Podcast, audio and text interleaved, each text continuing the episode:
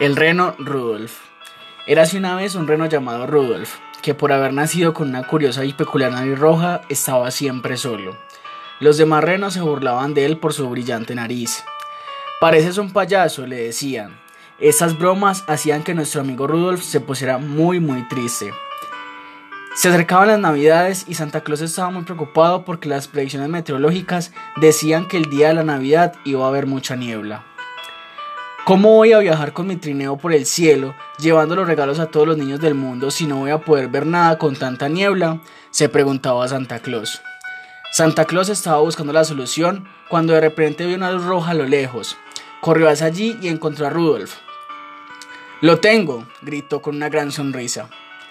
A partir de esa Navidad, Rudolf acompañó a Santa Claus en todos sus viajes por el mundo repartiendo los regalos. Gracias a su brillante nariz, daba luz y guiaba el camino del resto de los renos que tiraban del trineo. Rudolf se convirtió en el reno más querido y más admirado por todos.